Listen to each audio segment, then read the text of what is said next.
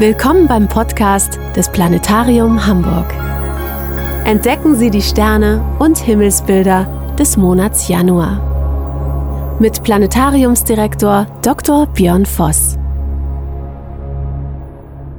Das neue Jahr hat begonnen und beginnt, wie jedes Jahr, mit einigen der längsten Nächte des Jahres. Denn wir sind ja mitten im Winter, die Wintersonnenwende hat Ende Dezember gerade erst stattgefunden und wir sind nun schon in der Zeit der wieder zunehmenden Sonnenhelligkeit, aber eben mit noch sehr langen Nächten.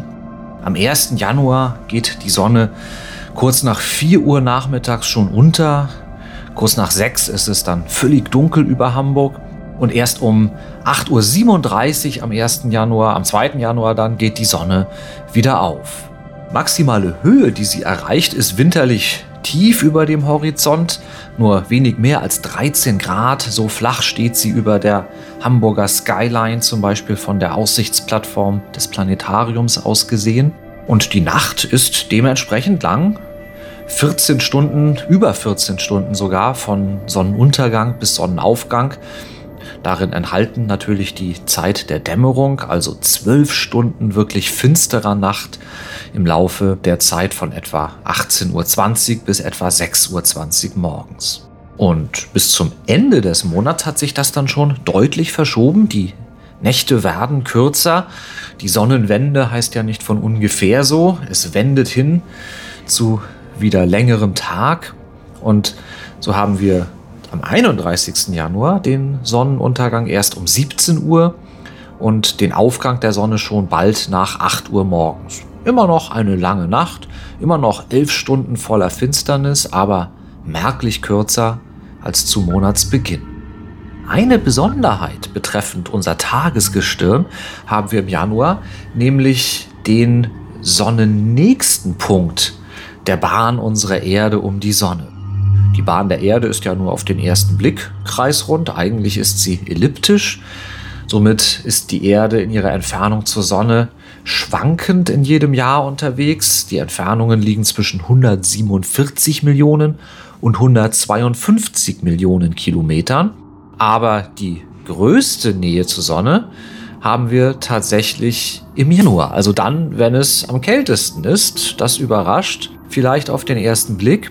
Aber Experten wissen, die Nähe zur Sonne ist überhaupt nicht ausschlaggebend für die Jahreszeiten und für die winterliche Kälte. Wenn es danach ginge, dann hätten wir im Januar tatsächlich den wärmsten Monat des Jahres. Sondern ganz andere Ursachen sind dafür verantwortlich. Die Neigung unserer Erdachse, die im Winter hier im Norden auf der Nordhalbkugel der Erde von der Sonne weggeneigt ist. Das ist das Ausschlaggebende und nicht die Nähe zur Sonne.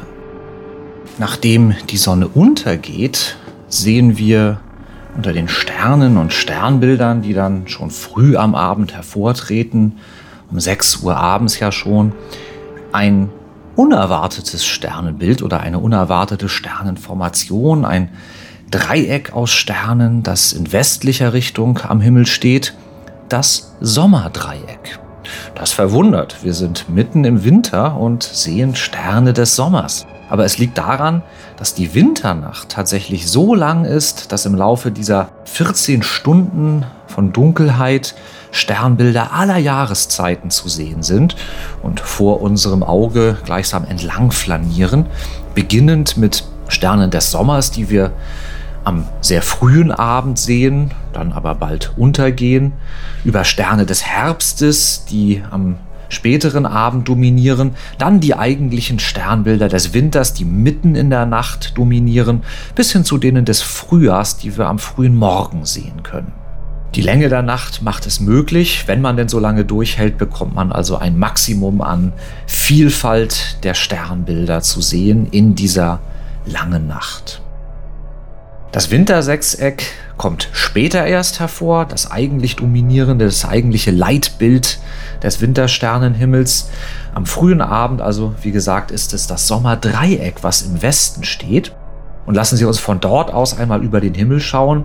Wir sehen, wenn wir den Blick ein wenig nach links wenden am Himmel, also Richtung Süden, dort einen Stern mittlerer Helligkeit, gehobener Helligkeit leuchten, der nicht besonders auffällt, aber durchaus respektabel leuchtet. Es ist der Saturn, also kein Stern, sondern der berühmte Ringplanet, der allerdings nicht so hell leuchtet, dass er ins Auge sticht. Es hilft, wenn der Mond sich neben ihn stellt und als Wegweiser dient, und das wird am 14. Januar der Fall sein. Dann ist unser nächster Nachbar im All also zu Gast beim fernsten Mitglied des Sonnensystems, das wir mit bloßem Auge sehen können, beim Saturn eben.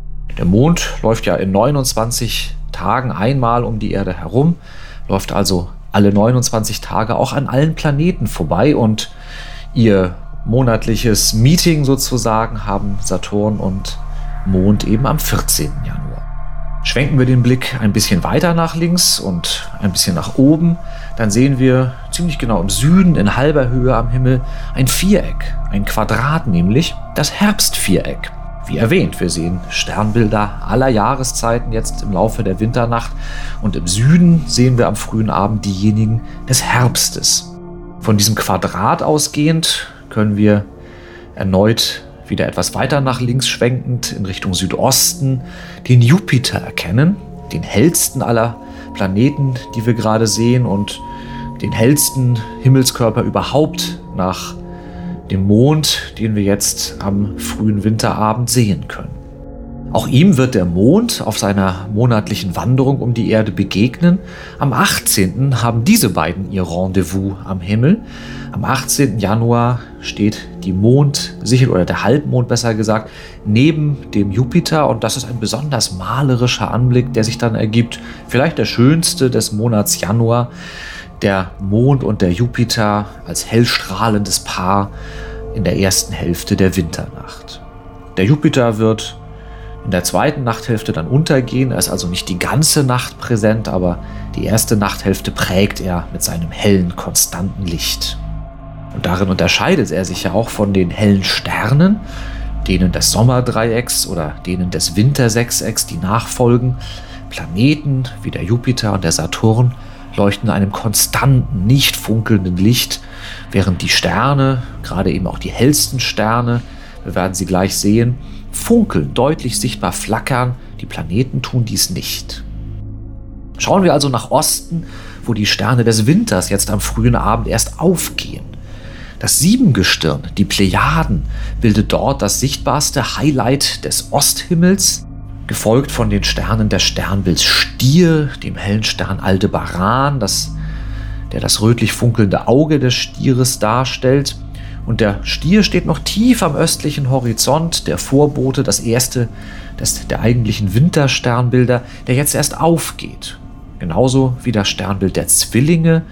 Die hellen Sterne Castor und Pollux stehen im Nordosten und auch diese gehen gleichsam gemeinsam mit dem Stier erst auf und ihnen nachfolgen die übrigen Wintersternbilder, die im Laufe des frühen Abends sich langsam über den Osthorizont erheben. Ganz im Norden, um die Runde am frühen Abendhimmel zu komplettieren, steht der große Wagen in der tiefstmöglichen Position tief über dem Nordhorizont, deutlich zu sehen, aber eben nicht besonders hoch am Himmel. Er wird im Laufe der Winternacht aufsteigen und gegen Morgen seine höchste Stellung am Himmel erreichen. Lassen wir in Gedanken nun einige Stunden der Nacht verstreichen. Eben habe ich den Anblick beschrieben, den man gegen 18 Uhr, also unmittelbar nachdem es dunkel wird, haben kann. Und jetzt lassen Sie uns schauen, wie es gegen 22 Uhr am Himmel aussieht, also vier Stunden später. Die Erde hat sich weitergedreht, dadurch sind die Sternbilder scheinbar Richtung Westen gerückt. Wir haben uns von ihnen wegbewegt, von denen, die jetzt im Westen untergehen. Das Sommerdreieck ist nicht mehr zu sehen, der Saturn ebenso wenig, auch er ist untergegangen. Und das Herbstviereck, das steht nun seinerseits in westlicher Position, schickt sich an, unterzugehen, während jetzt im Süden der Jupiter, vormals im Osten, nun hoch im Süden steht und wahrhaft herrscht über den Winterabend. Die Wintersternbilder sind jetzt erst allesamt oberhalb des Horizonts zu sehen. Die Plejaden, die uns den Winter am frühen Abend angekündigt hatten, stehen nun ihrerseits hoch im Süden. Und im Südosten prangt wunderbar prächtig das ganze Wintersechseck, die sechs hellsten Sterne, die die Winternächte so prachtvoll machen. Der erste von ihnen, den wir sahen, war der Aldebaran im Sternbild Stier, aber nun sind alle anderen, zum Teil noch helleren, ebenfalls vorhanden. Gehen wir also vom Aldebaran unweit der Plejaden aus, dann finden wir ein bisschen links unterhalb davon das markante Sternbild Orion, das schönste aller Sternbilder mit seinen drei markanten Gürtelsternen, die man gar nicht übersehen kann, die ins Auge stechen wie nichts anderes am Winterhimmel und die uns als Orientierungshilfe dienen können. Hätten wir die Plejaden, das Siebengestirn, nicht schon gefunden, dann fänden wir sie zum Beispiel mit Hilfe dieser drei markanten Gürtelsterne, indem man diese Sterne verbindet und als Linie nach schräg oben verlängert. Umgekehrt nach schräg unten führen uns diese Sterne zum hellsten Stern am Sternenhimmel, dem Sirius. Der Sirius ist zwar nicht so hell wie Jupiter, aber wie gesagt, Jupiter kein Stern, Sirius der hellste Stern am Winterhimmel und am Sternenhimmel überhaupt die unterste Spitze des Wintersechsecks. Zwischen Sirius und Aldebaran, die untere rechte Ecke gleichsam, wird gebildet vom Stern Rigel im Orion und so können wir das Sechseck einmal im Uhrzeigersinn durchgehen. Vom Aldebaran im Stier ausgehen, kommen wir also erst zum Riegel im Orion nach unten gehend, dann noch weiter nach unten, nach links unten jetzt zum Sirius, dem hellsten aller Sterne. Nach links oben wieder steigen wir im Sechseck wieder auf, kommen wir zum Prokion im Sternbild Kleiner Hund, ein wenig bekanntes Sternbild, aber ein markanter einzelner Stern. Dann nach oben aufsteigend zum Castor und Pollux im Sternbild Zwillinge und jetzt nach rechts oben zur obersten Spitze des Wintersechsecks hoch oben thronend der Stern Capella im wenig bekannten Sternbild Fuhrmann. Nun nach rechts unten führt uns der Blick zurück zum Ausgangspunkt zum Stern Aldebaran, dem rot funkelnden Auge des Stieres. Und dieses Sechseck umschreibt das Sternbild Orion, das da gleichsam eingepasst steht, das seinen rechten unteren Fuß, den Stern Riegel, in das Sechseck stellt und dessen übrige Sterne sich innerhalb des Sechsecks befinden, darunter die markanten Gürtelsterne natürlich, aber auch links oberhalb der Gürtelsterne der ebenso markante rote Stern Beteigeuze, fast mitten im Wintersechseck in der Mitte finden wir diesen markanten Stern. Dies also der Anblick um 22 Uhr abends, wenn wir unseren Blick vom Wintersechseck lösen. Das kann schwerfallen, es leuchtet prächtig. Dann können wir im Nordosten bereits direkt am Horizont das Sternbild Löwe, das Leitbild des Frühjahrs aufgehen sehen. Noch allerdings ist es eine Vorahnung, noch sehen wir es nicht deutlich. Und ebenfalls im Nordosten steigt der große Wagen langsam immer weiter empor. Man kann sich gleichsam einen Sport daraus machen, die 14 Stunden der langen Winternacht wach zu bleiben und zu verfolgen, wie die Sterne und Sternbilder sich unweigerlich verschieben im Laufe der Drehung unserer Erde, die uns unter diesen Sternbildern im Laufe der Nacht entlang schwenkt. Wenn wir das durchhalten und gegen 5 Uhr morgens wieder zum Himmel blicken, hat sich natürlich alles umso mehr verschoben. Das prachtvolle Wintersechseck steht jetzt tief im Westen und wird untergehen, unmittelbar vor seinem Untergang um 5 Uhr morgens. Der Sirius, die unteren Sterne des Wintersechsecks, die werden dann um 6 Uhr morgens bereits verschwunden sein. Der obere Bereich des Sechsecks, der braucht viel länger, um von der Himmelsbühne zu verschwinden während das eben erwähnte Sternbild Löwe als Leitbild des Frühjahrs jetzt um 5 Uhr morgens hoch im Süden steht und tatsächlich den Himmel dominiert. Am Morgen der Winternacht sehen wir die Frühlingssternbilder in voller Pracht. Und der große Wagen, der hat seine allerhöchste Stellung fast im Zenit, also senkrecht über uns erreicht und thront da gemeinsam mit dem Sternbild des Löwen. Im Südosten dagegen ist die Venus aufgegangen. Um 5 Uhr morgens leuchtet sie als funkelnder, als prachtvoller Edelstein am Himmel, als prachtvoller Morgenstern, der hellste Himmelskörper überhaupt nach Sonne und Mond am Himmel. Der Jupiter hat sich verabschiedet. Der größte Planet ist nicht der hellste. Venus leuchtet heller, obwohl sie kleiner ist als der Jupiter, aber sie steht uns ja auch deutlich näher und hat tatsächlich auch eine hellere Oberfläche oder besser gesagt hellere Wolken als der Jupiter. Deswegen funkelt sie noch heller als ihr großer Bruder, als ihr vorgesetzter Gott, könnte man sagen, als der König der Götter, der Jupiter, weil sie uns näher steht und eine hellere Oberfläche oder eine hellere Wolkenoberfläche besitzt. Und ebenfalls im Osten sehen wir in halber Höhe das Sternbild des Bärenhüters, des Bootes, mit dem hellen Stern Arcturus. Das möchte ich Ihnen jetzt noch nicht im Detail näher bringen. Wir werden uns in den Frühjahrsnächten das näher anschauen. Aber eine Besonderheit ist es jetzt im Frühjahr, da von dort aus einige Sternschnuppen auszugehen scheinen, die man jetzt in den frühen Januarnächten sieht, nämlich die sogenannten Quadrantiden oder auch Bootiden genannt. Quadrantiden, benannt nach einem Sternbild, das offiziell gar nicht als solches anerkannt ist, Gerade im 18., 19. Jahrhundert gab es eine Vielzahl von Sternbildern, die die Gelehrten konkurrierend zueinander vorschlugen. In bis dahin nicht kartierten Himmelsgebieten wurden solche konkurrierenden Sternbilder eingeführt und das Sternbild des Mauerquadranten war so eines, ein Maurerwerkzeug eigentlich.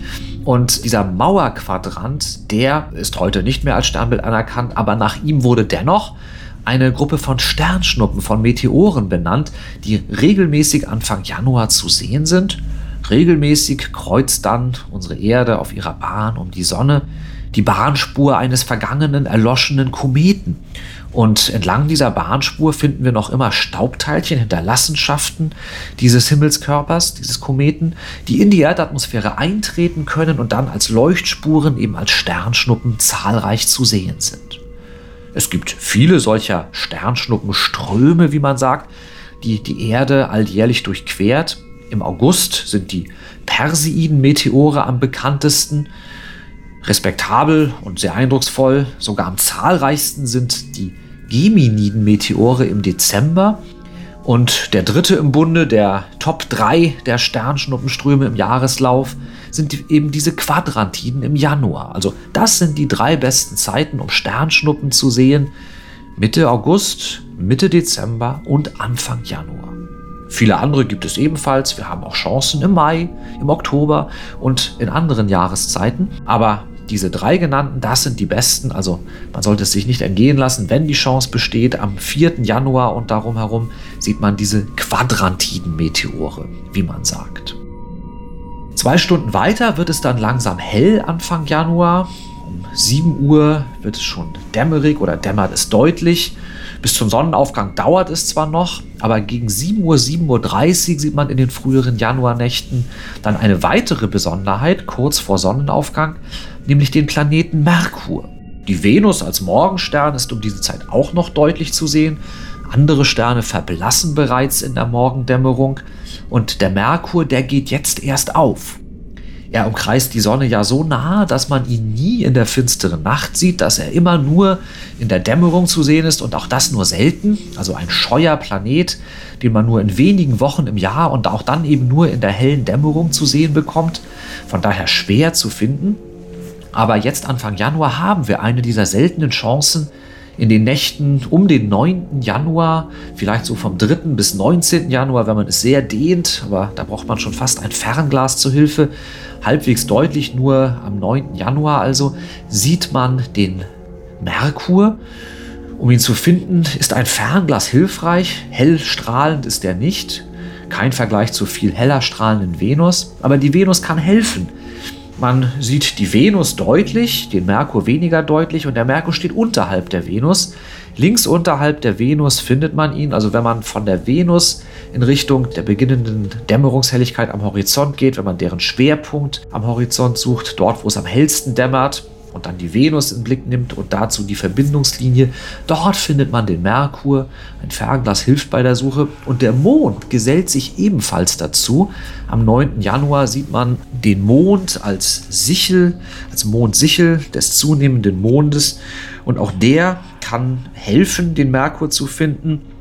Am 9. Januar sieht man die Mondsichel fast senkrecht unterhalb der Venus und der Merkur, der ist dann ein bisschen links davon zu finden, also links der Venus, links der Mondsichel findet man diesen innersten, scheuesten Planeten am 9. Januar. Aber diese Konstellation ist ja nur an einem Morgen am 9. Januar so möglich. Ein paar Nächte danach muss man dann ohne die Hilfe des Mondes beim Suchen des Merkur auskommen. Es kann noch gelingen. Die nächste Chance, den Merkur zu sehen, wird dann erst Ende März wieder sein. Und bis dahin hat sich natürlich wieder vieles verschoben am Sternenhimmel, worüber wir in den kommenden Monaten berichten werden.